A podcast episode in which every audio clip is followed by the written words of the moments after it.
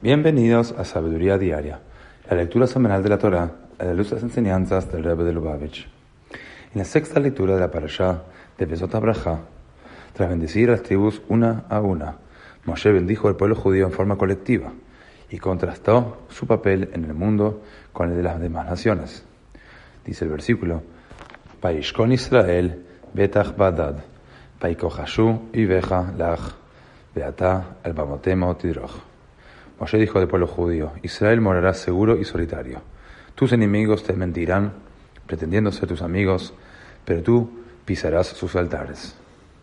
En un Fabren del año 5744, el Rebbe nos enseñó que aquí Moshe se refirió proféticamente a una nación no judía que fingiría ser aliada del pueblo judío tras presenciar la milagrosa caída de Jericó.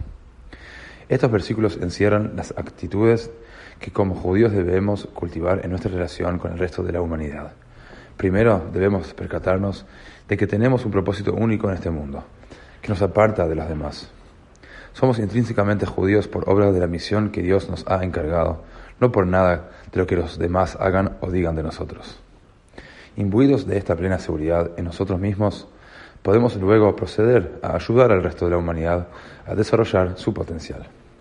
En forma firme y respetuosa a la vez, debemos ayudarlos a eliminar toda negatividad o antagonismo residual hacia la divinidad. A continuación podremos mostrarles cómo unirse a nosotros para llevar el mundo a su realización máxima, su transformación en la verdadera morada de Dios.